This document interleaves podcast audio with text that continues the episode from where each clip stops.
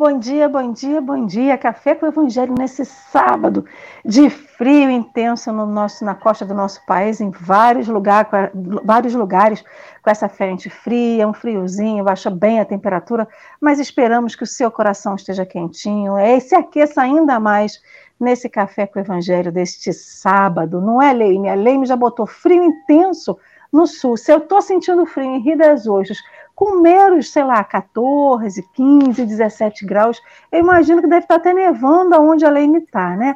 Bom dia para Rejane Maria, para Sônia Vale, Gilvânia, seja muito bem-vinda, querida Dalva.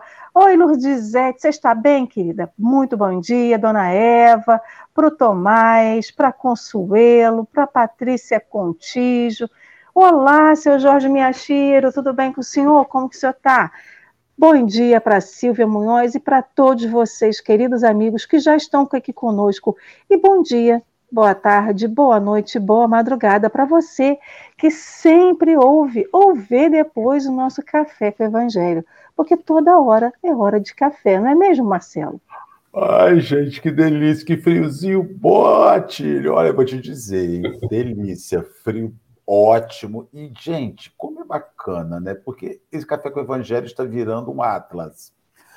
Um atlas do Brasil. A gente está recebendo hoje um, um companheiro do interior de São Paulo, que já morou no Mato Grosso. E aí a gente vai, vai vendo né, que nós vivemos num continente. O Brasil é um país continental. E a gente, quando assiste aqui, né, é, os companheiros que participam, que, que chegam para assistir, a gente vai vendo como se junta gente de tudo quanto é lugar. Inclusive nós, eu encarnado Umbral, diretamente do Umbral, estou aqui conversando com os nossos companheiros. Bom dia, meu a, a, amigo. Pedi para você fazer sua apresentação para os nossos irmãos que que nos assistem nesse momento, que estão nos acompanhando, dizer para eles quem você é. Só não precisa dar o CPF. O resto você pode falar. oh, meus amigos. Bom dia, Lê. Bom dia, Marcelo. Bom dia, amigos que estão conosco neste momento ao vivo e que verão o programa Café com o Evangelho depois, com certeza, em qualquer outro momento. Que alegria estar aqui com vocês. Inicialmente, parabéns pela iniciativa que vocês estão tendo em levar a mensagem de Jesus sob a ótica da doutrina espírita através deste canal. Eu estou, como você já falou, Marcelo, no interior do estado de São Paulo, moro em Assis, sou nascido na cidade de Bernardino de Campos, ambas cidades no Vale do Rio Paranapanema. Estamos aqui na divisa do estado do Paraná. E é uma alegria realmente. Participamos do movimento espírita local aqui em Assis. Trabalho mais diretamente em duas das sete casas que a cidade tem. É uma cidade com 105 mil habitantes, a cidade de Assis. Não é uma cidade tão grande, tem sete centros. E estamos aqui fazendo o nosso modesto trabalho e com tudo isso aprendendo cada vez mais, com certeza. Uma alegria imensa estar aqui com vocês. Imensa mesmo. Que ótimo, graças a Deus. Para a gente também. Seja bem-vindo. aí que Jesus abençoe, entre no lar de cada um nesse momento do, do Evangelho, envolvendo a todos em muita luz e muita paz. Assim seja. Muito bem-vindo, querido. Sinta-se à vontade. Você viu a gente colocando aí no, na telinha. Esse é o nosso chat são os nossos amigos que estão em casa. Aí, quando o Marcelo falou da, do mapa, né? Eu fiquei imaginando, tem pessoas que compram um mapa mundi, colocam na parede, botam numa tela de, de cortiça e vão demarcando os lugares que eles vão conhecendo no mundo, né? Eu poderia fazer isso com o nosso Brasil, com as pessoas que a gente vai conhecendo remotamente, né?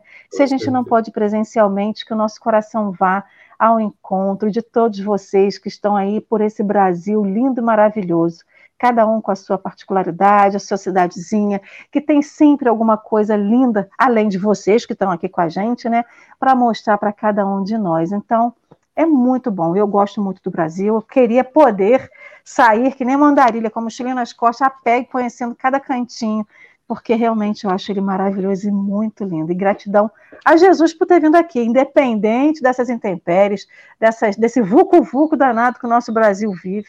É ótimo viver no Brasil.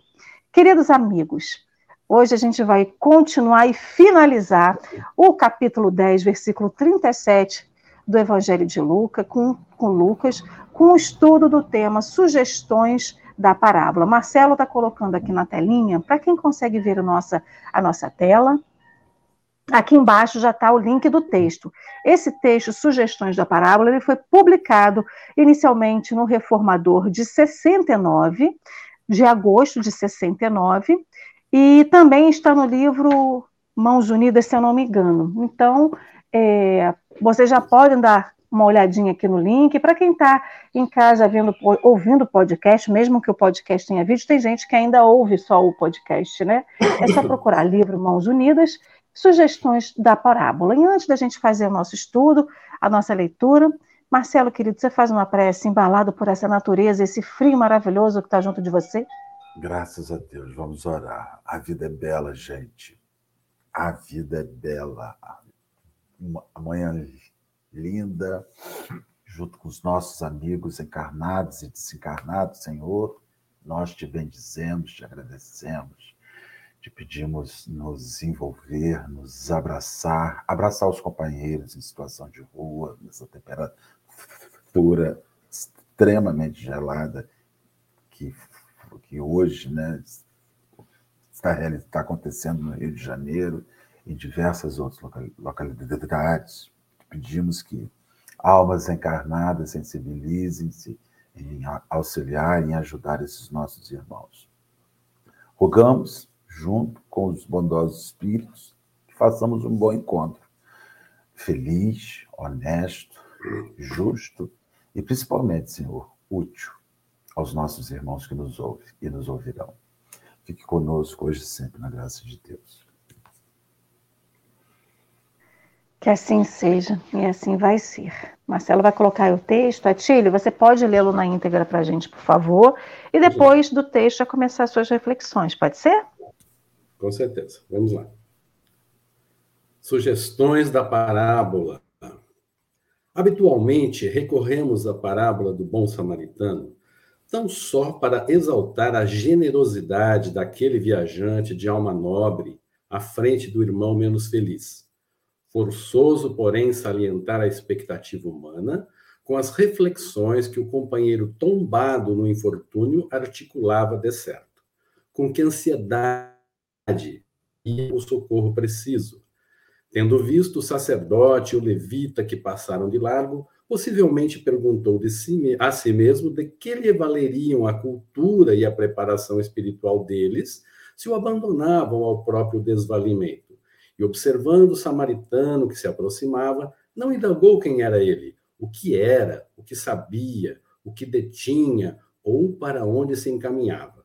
Com os olhos suplicou-lhe amparo e no silêncio do coração agradeceu-lhe a bênção dos braços estendidos. A narração de Jesus fala de dois homens evidentemente qualificados para a prestação de serviço, que se deram pressa em se afastar, no resguardo das próprias conveniências, e menciona outro, completamente desconhecido, que se consagrou ao mistério da solidariedade. Com isso, o Divino Mestre nos conclama a todos para as tarefas do auxílio mútuo. Basta, às vezes, perante os acidentados e espoliados do corpo ou da alma, formulamos escapatórias, no só intuito de sonegar os tributos naturais da fraternidade em várias ocasiões, instados ao socorro por aqueles companheiros de experiência que sofrem muito mais que nós, repetimos displicentemente: Quem sou eu? Não presto, sou um fardo de imperfeições, ou quem me dera poder? Situemo-nos, porém, no lugar e na angustiosa expectativa do irmão caído na estrada e reconheceremos que Jesus nos espera como somos e como estamos para servir, porquanto, servindo, acabaremos aprendendo que todos somos filhos de Deus e que, se hoje desfrutamos o privilégio de dar, talvez amanhã estejamos com a necessidade de receber. Emmanuel.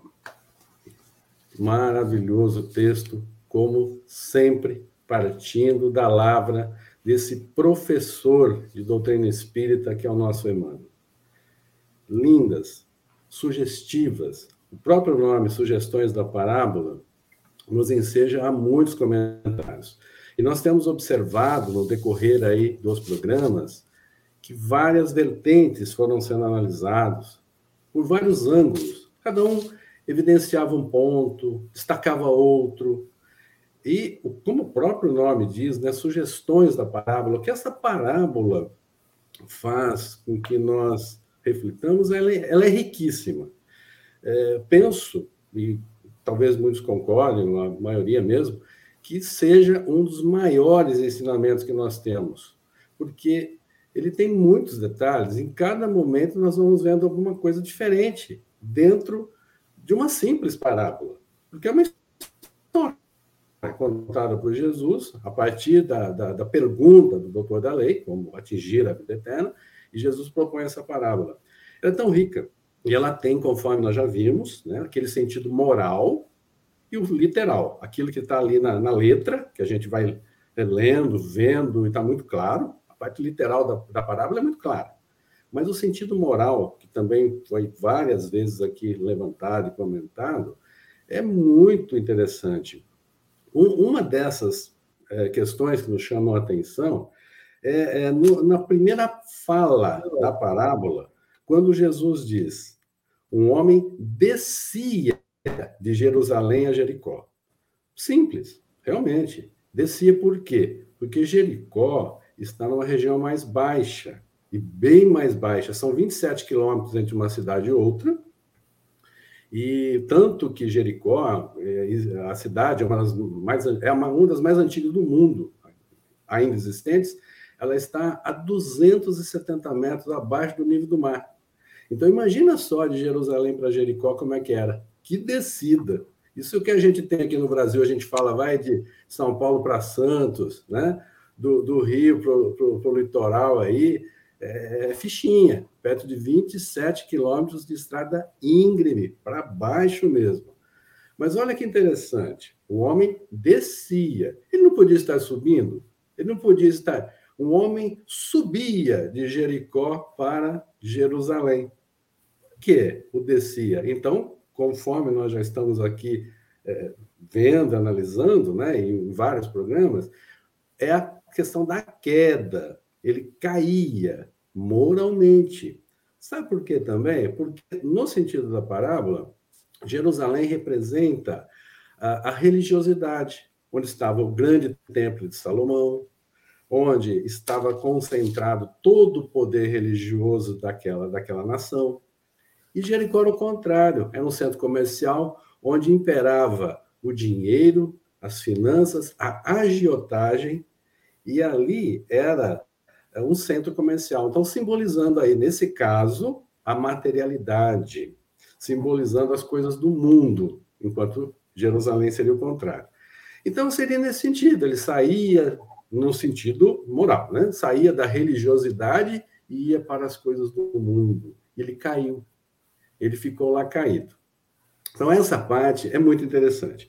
Mas no sentido é, literal mesmo, aquilo que estava acontecendo, ora, ele viajou, foi, sal, é, foi vítima de assalto, né? ficou ali semi-morto, praticamente morto. Aí, nessa hora, a gente vê a figura dele caído ali. E nessa passagem que nós acabamos de ler, fica evidenciado a ansiedade, a expectativa daquele homem caído na estrada. Emmanuel fala em vários momentos aí dessa passagem do olhar súplice dele. Que olhar súplice? Quem vem me socorrer? Quem irá me salvar? Quem vai aparecer no caminho? E aí, o resguardo das próprias conveniências do sacerdote e do levita, que era também alguém investido de autoridade religiosa, porque ele era estudioso. E esses dois se resguardaram, diz Emmanuel no texto, das próprias conveniências. Quais seriam essas conveniências? Apenas porque eram religiosos? O código da época, o código religioso da época, estabelecia uma discriminação com pessoas feridas, ensanguentadas. A mulher em fluxo menstrual natural, ela tinha que ficar em casa, ela não podia ter contato com mais ninguém. Isso aí, mas por quê? Surgiu do nada assim? Não, era a lei, a lei de Moisés. Moisés estabeleceu lá nos livros do Velho Testamento, está lá em Levítico, está em Números, várias passagens que falam dessa desse cuidado. Não toque em pessoas feridas, ensanguentadas ou na mulher com fluxo sanguíneo, porque você será considerado imundo. Ora, o sacerdote era o que estava mais ali com essa lei. Imagina então o sacerdote ou o levita tocando naquele ferido. Então, por todos esses aspectos, do medo, do, da, da displicência, do descuido, pode ter acontecido tudo isso, mas imperava ali também a questão do código em pauta. E nesse momento a gente lembra também, nessa questão do sangue, da mulher hemorroísa, aquela que durante 12 anos sofria com fluxo sanguíneo e procurou Jesus, tocou nele e foi curada. E quando Jesus pergunta quem me tocou, nesse momento ela se apavora. Por quê? Ela seria descoberta uma mulher imunda, entre aspas aí, né? Perante a comunidade, seria descoberta ali. Então, essa questão do sangue era terrível. Então, esses dois religiosos estavam ali é, resguardando-se, além do medo natural, da, talvez sim mesmo da indiferença, mas em primeiro lugar foi realmente essa questão do medo de se tornar impuro. Pois bem, então o caído, aquele indivíduo que estava caído ali, ele dificilmente, sabia, mas sabia que dificilmente ele seria ajudado pelos religiosos. Ele levantou o olhar súplice, aquele olhar de pedido, me ajudem, mas ele sabia no íntimo que aquelas pessoas não iriam fazê-lo. É mais ou menos assim, numa comparação bem grosseira, com o que nós vemos no dia a dia nosso hoje, com toda essa discriminação que nós temos aí religiosa, é, no caso de gênero, é, no caso racial e, e política hoje de uma forma muito ostensiva, é mais ou menos isso. O indivíduo está lá com a bandeira, com a camisa da sua, da sua predileção, né? seja ela religiosa, de gênero sexual, política ou, ou racial, no caso, e ele vê o outro chegar, o outro oposto, nesse sentido aí, chegar. E ele suplica com o olhar, mas eh, no íntimo ele pensa: será que vão me ajudar? Será que vão me atender? Né? Então, nós estamos falando nesse extremo porque é o que nós estamos vivendo de uma maneira tão antifraterna, tão triste né, o que nós vemos isso.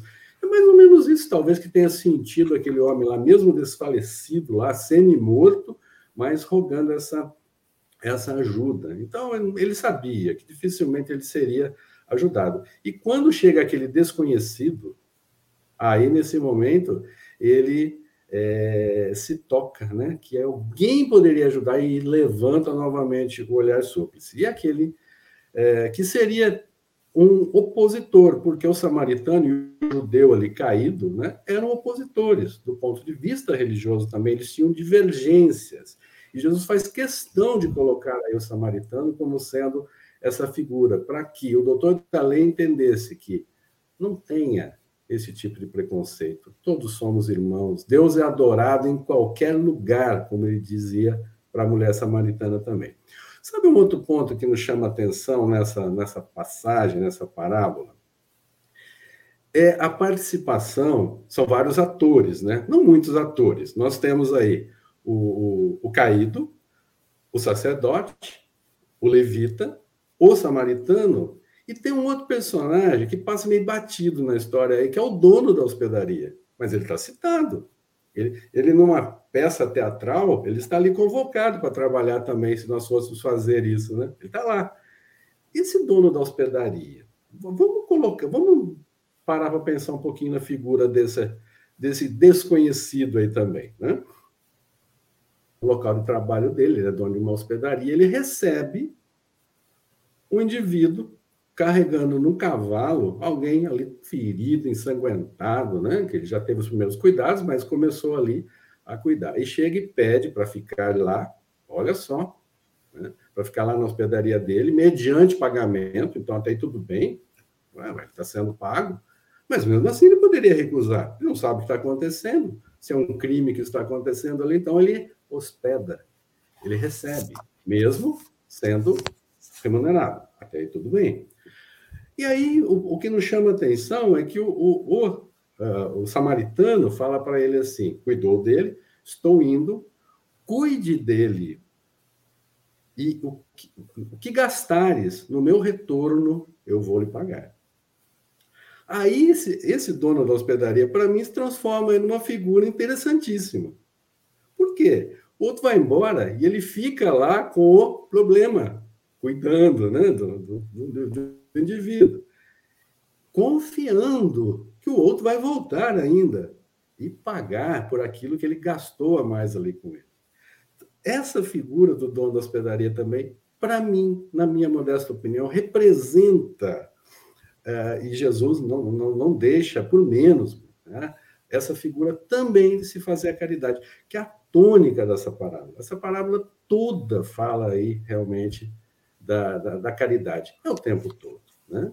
Então, ela é riquíssima, ela é maravilhosa, penso, mais uma vez falo, que é um dos maiores ensinamentos, porque em poucas linhas ela traz tanta coisa, mas tanta coisa, e o que foi aqui trazido nos últimos dias que nós temos acompanhado, o trabalho de vocês, é realmente encantador, encantador. Essa é a minha observação, a minha, a minha análise né, sobre esse texto, do olhar súplice, do, de desespero realmente, do caído, para aquele que viesse à sua frente. E as conveniências que foram surgindo aí nas, de cada um daqueles que foram negando. Tá? Ô, gente, eu estou aqui chocado com você, ô, ô Atílio, porque a gente já está a gente já, já tá aí um ano e meio falando da parábola do bom samaritano, né? Que a gente já tem aquela impressão, tem não sei quantos textos já falamos aqui, e, e o Evangelho realmente ele é um, um prisma que decodifica a luz, né? E faz com que você enxergue a luz por muitas angulações. Quando Emmanuel iniciou essa observação, ele fala sobre a capacitação e o, e e o não socorrer, e você iniciou essa explicação do Evangelho sobre o sangue, realmente, isso é um fato, né? O sangue era visto para aqueles companheiros como um objeto de impureza, e a gente até consegue observar por que, que o Moisés poderia usar essa reflexão. A gente sabe que o sangue, além de ser um agente de vida, o sangue é um grande agente de doença. Muitas doenças você adquire por, por sangue, contato sanguíneo. Então, contactar uma pessoa com uma infecção, contactar uma pessoa que tivesse algum, algum tipo de, de doença contagiosa por sangue, você estaria adoecendo, então era preciso que se distanciasse, fazendo assim uma, uma possibilidade, porque o sangue é objeto de impureza, quando de fato o sangue objeto de vida, né? Mas o que me chamou a, a, a atenção é, é, a omissão. E aí eu fui ver que a, a, a justiça, o, a, o, o, Código Penal, no seu artigo 135, diz que omissão de socorro é crime. Então, se naquela época não socorrer representava para aquelas pessoas a legalidade, quer dizer, seria um crime se envolver com pessoas feridas, você já percebe aí a, a mudança da legislação, observando o amor. Né? Porque omissão de socorro não passa pela sua capacidade. Se você vê uma criança em risco, você não precisa ser um especialista, nada, para poder ir lá. A lei já diz que não socorrer, se você vê uma pessoa idiotizada em risco, você não pode omitir-se. E aí a gente já, já observa né, o quanto a visão de, de humanização das pessoas mexe com a justiça, inclusive humana, a justiça divina é imutável, não, não está sujeito a ajustes. Mas a justiça humana, ela, a gente percebe um esforço de que ela se aproxime mais da, de chamar as pessoas à necessidade de socorrer. E ali a, a, a, a mensagem ela vai fazer uma, uma, observação sobre o estar habilitado a socorrer e o, o estar julgando-se inferiorizado na capacidade de socorrer a dois tipos de pessoas. Há aquele que sabe e, e, e não faz, e aquele que não faz porque se acha menos apto a realizar. E em ambas as análises, o Espírito está dizendo que não, que ninguém é tão inapto que não tenha nada para fazer. Né?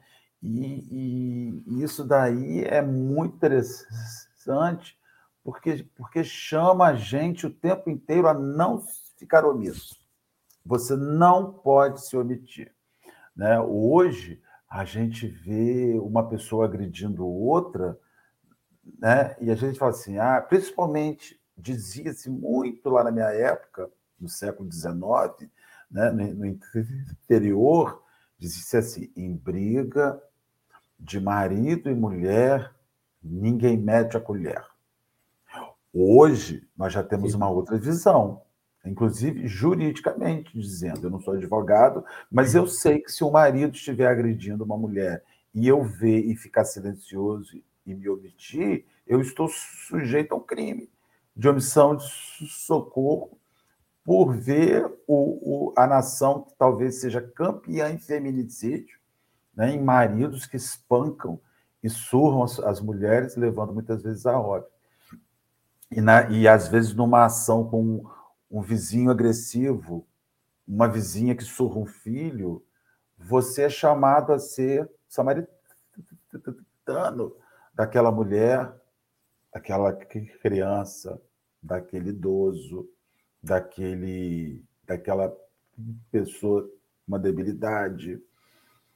A, a, a, página ela é muito rica e, e, e me impressiona a capacidade que, que, que Jesus tinha de educar para o infinito. Quer dizer, isso não vai prescrever, essa instrução é imprescritível.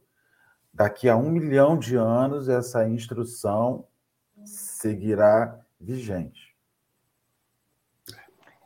Enquanto vocês estavam falando aí, principalmente dessa questão do sangue, o sangue ele é o condutor. Ele que vai conduzir dentro do seu corpo o remédio que você toma que vai te curar. É aquele que vai levar o vírus e você vai se contaminar. Então ele é o grande condutor, ele é o que liga a cabeça ao pé, ele vai conduzir tudo, né? Ele vai levar água, ele vai levar a, o que se extrai do alimento, enfim, ele é o grande condutor. E aí vocês estavam falando da parábola, Jesus só falava por parábolas, ele pegava a parábola para passar instrumentos.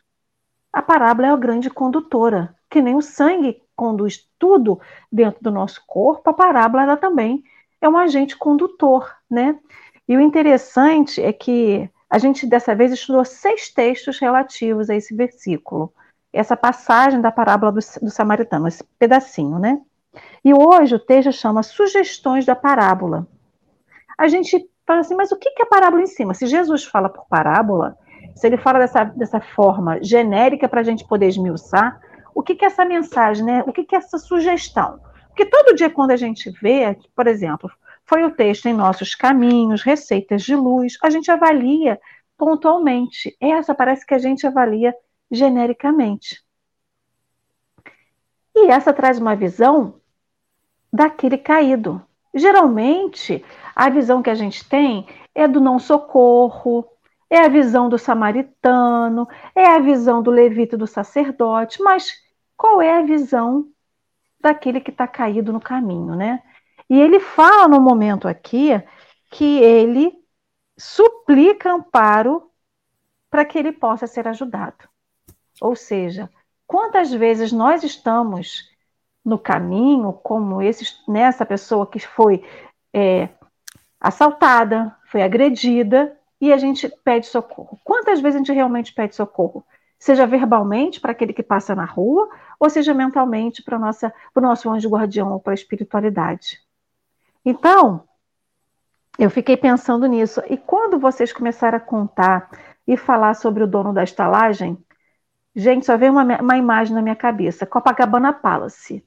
É um hotel de luxo no meio de Copacabana, numa zona sul do Rio de Janeiro, que em volta dele tem uma infinidade de moradores em situação de rua, até porque ali tem muita gente com dinheiro e ali é um lugar em que eles podem pedir. Se hoje chega. Marcelo ganhou na loto. Marcelo está trilhardário de hoje para amanhã. Marcelo agora vai morar, Percebo. prospere Percebo. Senhor na vida do Marcelo. Marcelo vai se hospedar e vai morar no Copacabana Palace. Marcelo vai tirar um morador de rua por semana para ser hospedado no Copacabana Palace para ser cuidado. Se Marcelo entra, Marcelo pode estar de ouro, do primeiro fiozinho de cabelo à última cutícula da unha. O cara lá da frente vai falar assim: Marcelo, me desculpa, você pode ter o dinheiro que for, mas aqui não fica. Aí o Átila chega, Atílio, desculpa, o Atílio vai e chega num hotel, tá com a família, e ele vê uma pessoa na rua, se acidentou. Ele chega na, na, na pousada onde ele está e fala assim: Deixa ele ficar aqui, eu pago. Meu filho, aqui no hospital não. Você bota no seu carro, você pede um Uber, pede um 99 e leva para o hospital. Essa é a resposta que hoje a gente receberia em qualquer lugar. Aí, ao mesmo tempo que o Marcelo foi falando que o meu raciocínio foi criado, eu pensei numa cidade de interior, como tantas outras no nosso país que às vezes não tem hotel de luxo, mal tem um postinho de saúde, o que, que ele falaria? Também não é garantia de que ele fosse acolher aquela pessoa, mas é mais, a gente tem uma expectativa de que acolha, porque é uma cidade do interior, é menor, estruturada e sabe das necessidades. Mas mesmo assim não é garantia. Então, essa visão do dono do estaladeiro, principalmente nessa parábola que é condutora, vai conduzindo, né? Tudo de tal forma para que cada um tenha um papel. Não tem ninguém que esteja aqui coadjuvante. Todo mundo tem um ator, tem, é, é ator principal nessa história. Só que o foco dessa participação de cada um, ele é diferente. E aí tem uma coisa que está lá no finalzinho do texto que me chamou muita atenção, que é a última frase, que ele fala assim: se hoje desfrutamos do privilégio de dar, talvez amanhã estejamos com necessidade de receber.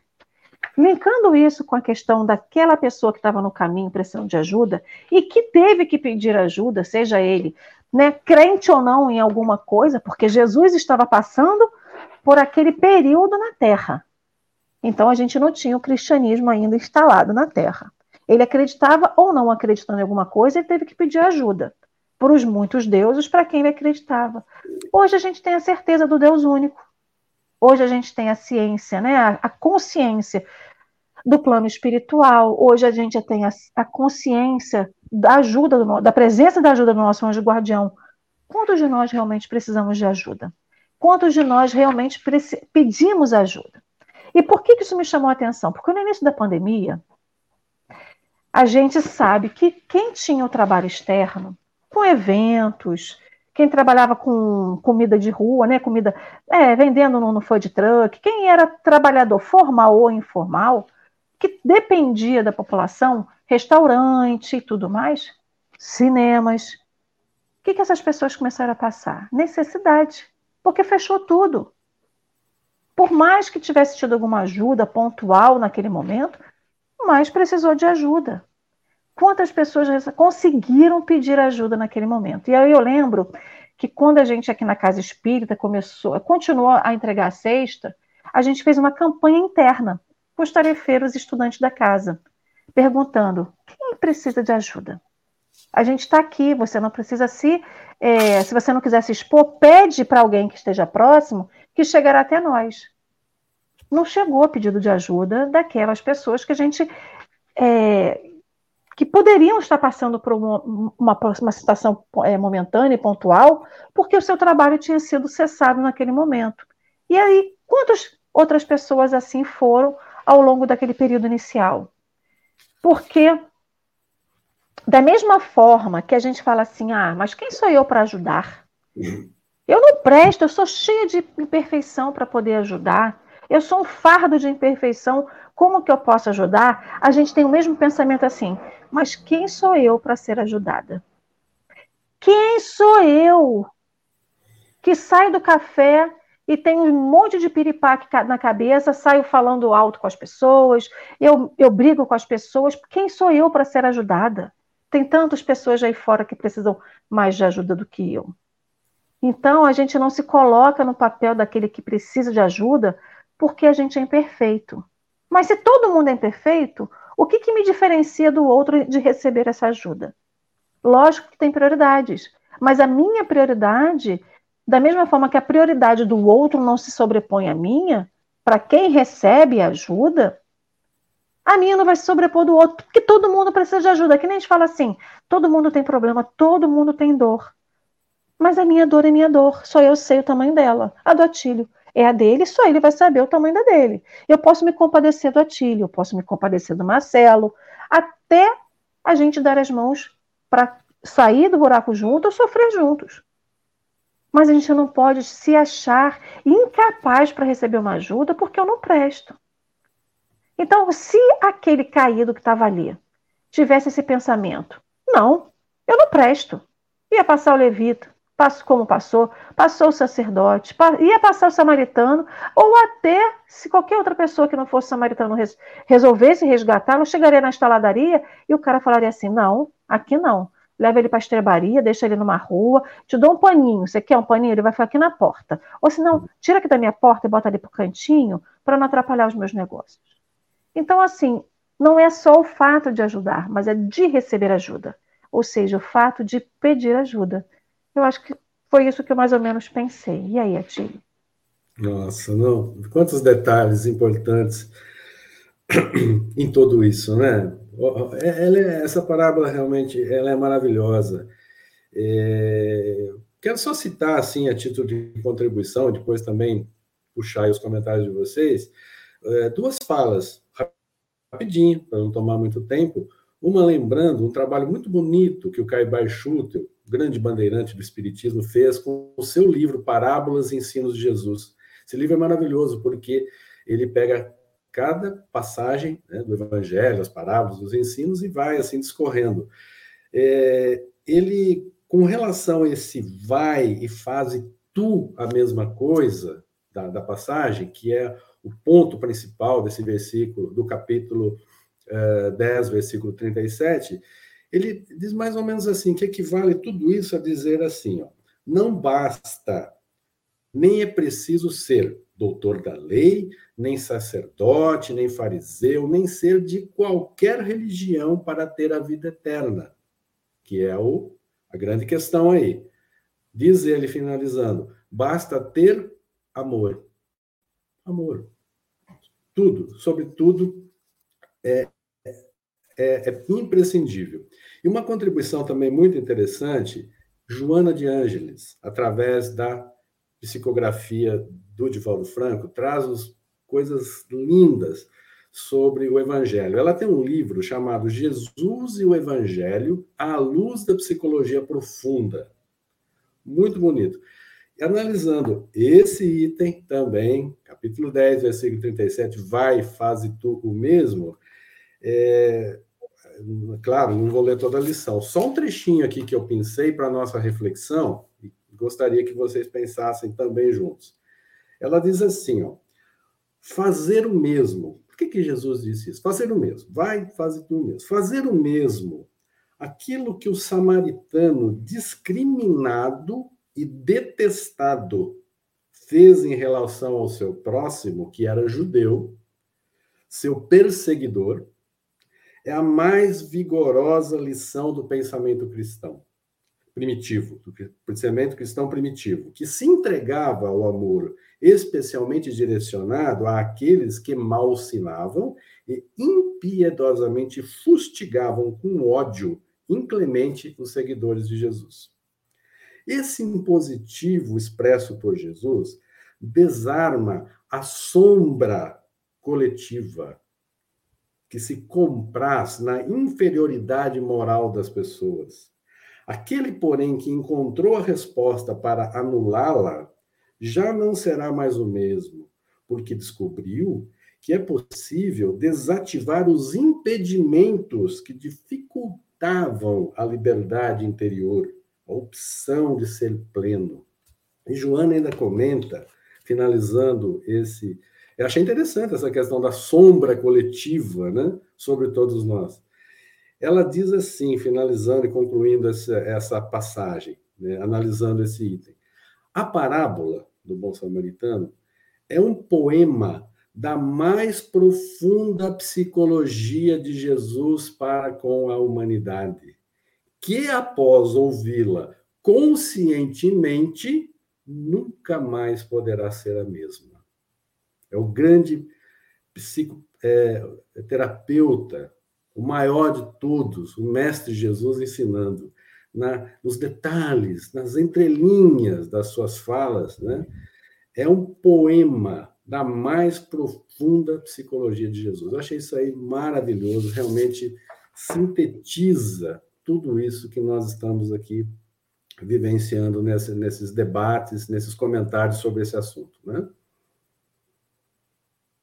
Gente, eu sei lá, eu estou aqui, tô, vocês, tá, vocês estão conversando aí, eu estou pensando uma coisa muito doida, porque ele chama você para responsabilidade nessa parábola, porque ele dá nome aos bois. Normalmente a gente não dá o nome aos bois. Ele fala assim: olha, passou alguém de quem se esperava, o sacerdote. Passou alguém, e aí ele está te responsabilizando, Atílio a mim, a você, ele fala assim: olha, você na posição de espírita, eu espero algo de você. E às vezes e você fica assim, muitas vezes dizendo assim: quem sou eu?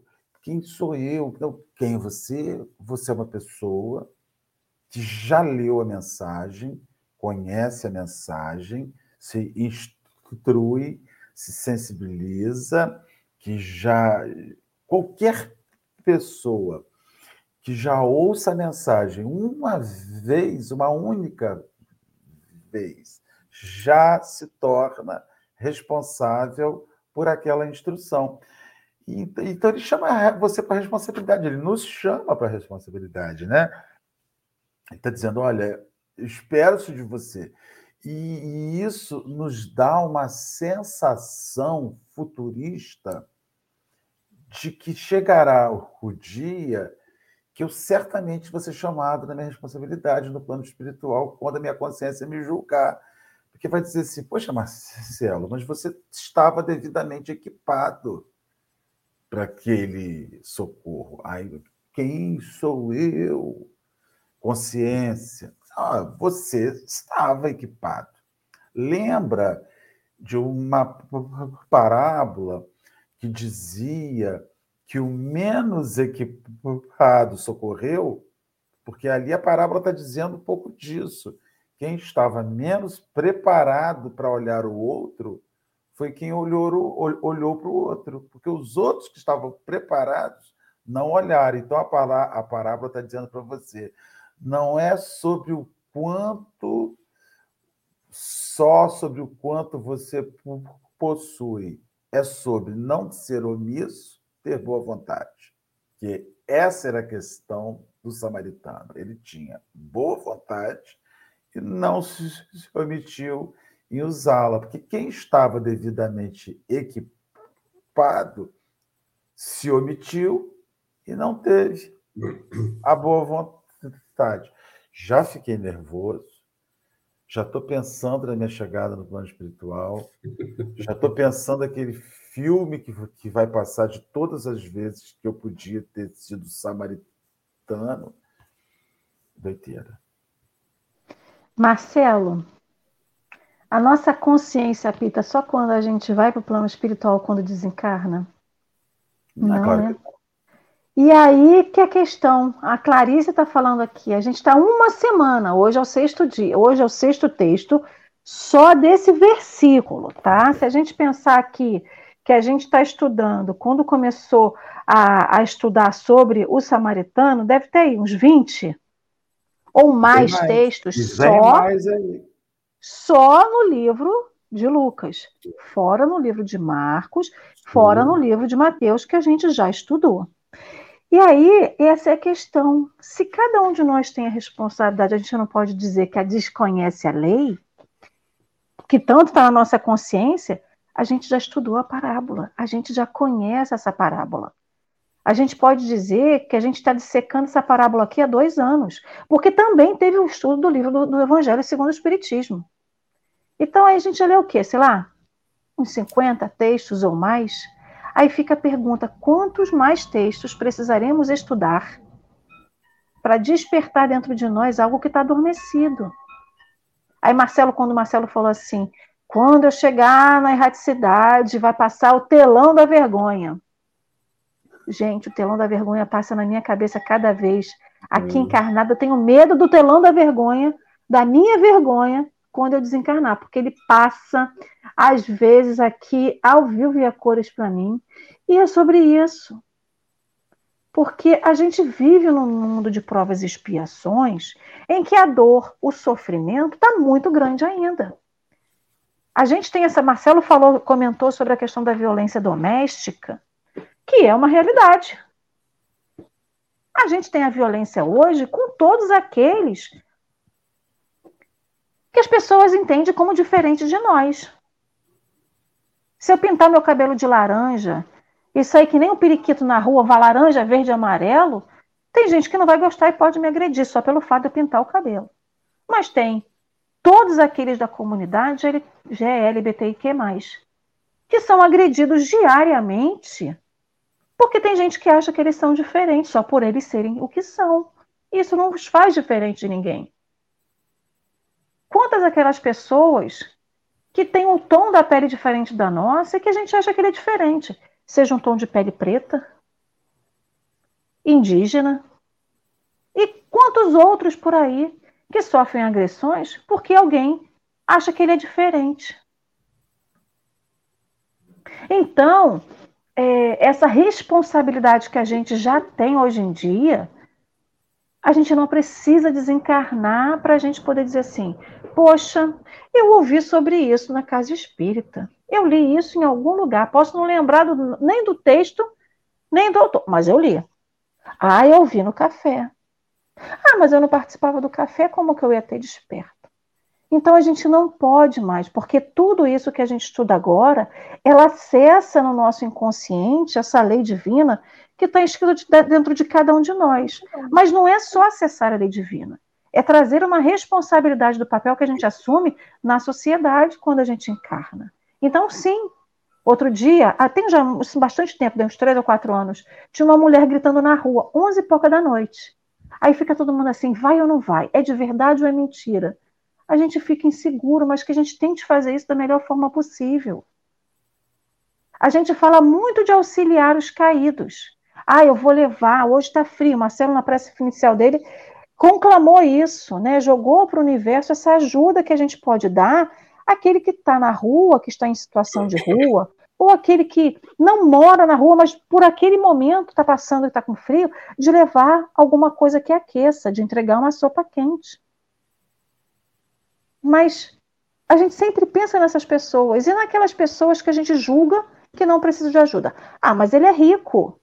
Ele tem tudo na casa dele, mas ele está sendo agredido diariamente. Seja um homem que está sendo agredido por um outro homem ou por outra mulher, seja uma mulher que está sendo agredida, uma criança que está sendo agredida. Ter dinheiro não faz ser menos necessitado do que aquele que não tem dinheiro. Qualquer pessoa que esteja passando por uma dificuldade precisa de ajuda, independente da sua classe, da sua cor, da sua classe social, da sua cor, do gênero sexual que ele assume ter. Isso é dele, ele precisa de ajuda, independente de qualquer coisa. Então, quando o Marcelo falou sobre essa questão é, da gente despertar efetivamente, a gente já está desperto. E é isso que é para mim, a mim, né, Alessandra, que me, me faz ter essa responsabilidade, porque toda vez que eu nego ajuda para alguém, toda vez que eu me isento de alguma coisa, porque eu digo, não sou eu, quem sou eu nesse momento na fila do pão? Não posso sentar na janelinha ainda a gente se isenta, e aí a gente se transforma no isentão, né? Naquele que não toma um posicionamento, naquele, ah, mas eu não tenho condições de separar a briga. Liga para a polícia. Você não vai lá, mas liga para a polícia, chama socorro. Eu não sei, não sou médico, não vi Grey's Anatomy, não posso socorrer ninguém que está no caminho. Liga para a ambulância, liga para o bombeiro. A gente vê que os papéis que a gente pode desempenhar são os mesmos que esse texto nos conclama. Eu não tenho condições de botar a pessoa em cima do burrinho, dentro do Uber, dentro de qualquer coisa, mas eu tenho condições de pegar o celular e ligar. Ah, não tenho celular, não tenho orelhão. Bate no primeiro comércio que você passar. Porque, gente, isso acontece diariamente. Uma vez, eu estava indo para o hospital, eu estava indo para algum lugar, eu estava num ponto de ônibus, tinha uma pessoa caída, toda ensanguentada. Eu liguei para o bombeiro, ele falou assim, mas quem é você? Eu dei meu telefone, meu endereço, dei é, CPF, meu CPF me identificou, ele falou assim, moço, eu só não posso ficar esperando você aqui porque eu tenho um compromisso, mas eu estou ligando porque tem alguém pedindo ajuda. E mesmo assim, porque as pessoas passam trote, olha o tamanho da ignorância do ser humano, né? O povo passa trote e a ambulância não pode sair se não tiver certeza de onde está essa pessoa. Então a gente sim pode, a gente pode ser vários personagens, mas que a gente não seja como levita e que a gente não seja como, como o, o sacerdote. Mas não ser de que forma? Não é criticando, mas que a gente assuma o nosso papel, não achando que sempre vem o outro depois para ajudar, né? Porque a gente fala assim, não, mas vai vir outro aí, vai vir outro aí. E a gente fica passando sempre para trás, né? E essas foram as minhas reflexões finais, já agradecendo Marcelo, a vocês que estão no chat e a Tílio por participar nesse sábado de friozinho chuvoso aqui com a gente no Café com o Evangelho, querido. Marcelo, você tem mais alguma consideração a fazer, meu querido? Não, não, vamos deixar. Deixo você então, Atílio, com as suas considerações finais e o seu encerramento, por favor. Nossa, é maravilhoso, muito bom mesmo. A gente vê os comentários dos amigos aqui também sobre isso, né? Como é, essa parábola nos proporcionou tanta visão sobre a caridade. A caridade é a tônica, ela é o ponto principal mesmo. Caridade, amor, não essa caridade, ah, faço por fazer. É, o amor desprendido.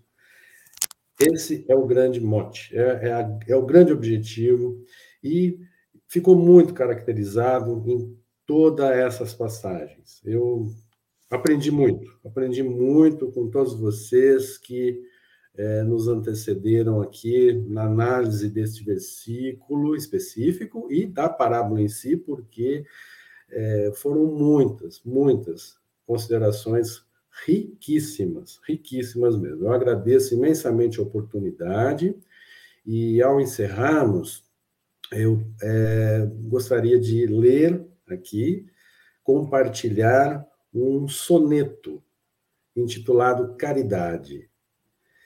Esse soneto é de Cruz e Souza, um dos grandes poetas brasileiros do século XIX.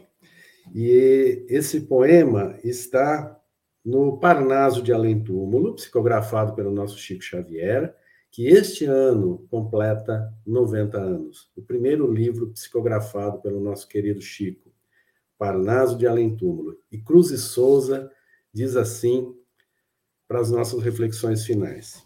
Caridade. Caridade é a mão terna e compassiva que ampara os bons e aos maus ama e perdoa. Misericórdia, a qual, para ser boa, de bens paradisíacos se priva. Mão radiosa que traz a verde oliva, da paz que acaricia e que abençoa. Voz da eterna verdade que ressoa por toda parte, promissora e ativa. A caridade é o símbolo da chave que abre as portas do céu claro e suave das consciências libertas da impureza. É a vibração do Espírito Divino em seu labor fecundo e peregrino, manifestando as glórias da beleza. Que o Criador, que nos proporcionou a bênção desta nova etapa reencarnatória, continue nos brindando com tantas maravilhas. Que oportunidade linda nós estamos tendo, que momento único nós estamos vivendo na história das nossas reencarnações.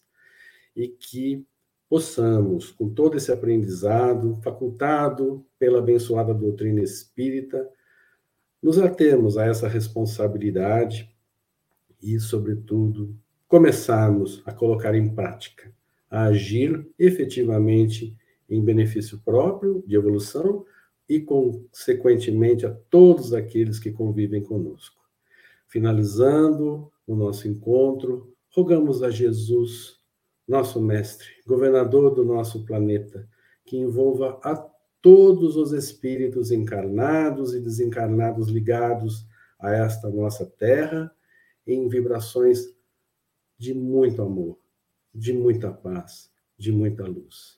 Que o Mestre querido continue conosco, nos envolvendo, abençoando a todos em seus lares, aos amigos aqui presentes, aqueles que nos assistirão posteriormente, e, mais uma vez, gratos pela oportunidade. Que Jesus abençoe a todos nós. Que assim seja e assim será. Um ótimo sábado para vocês que estão em casa, se aqueçam, Aproveite esse momento familiar com os seus queridos e amores. Dê afeto, dê carinho, aqueça os corações, né? Porque se lá fora está frio, que dentro de nós esse amor de Jesus resplandeça e nos aqueça cada vez mais. Um ótimo sábado. Marcelo, Atília, todos vocês que estão no chat, não esqueçam. Com frio, com chuva, com neve, com de qualquer jeito, amanhã, sete horas da manhã, tem mais café com o Evangelho. Um beijo.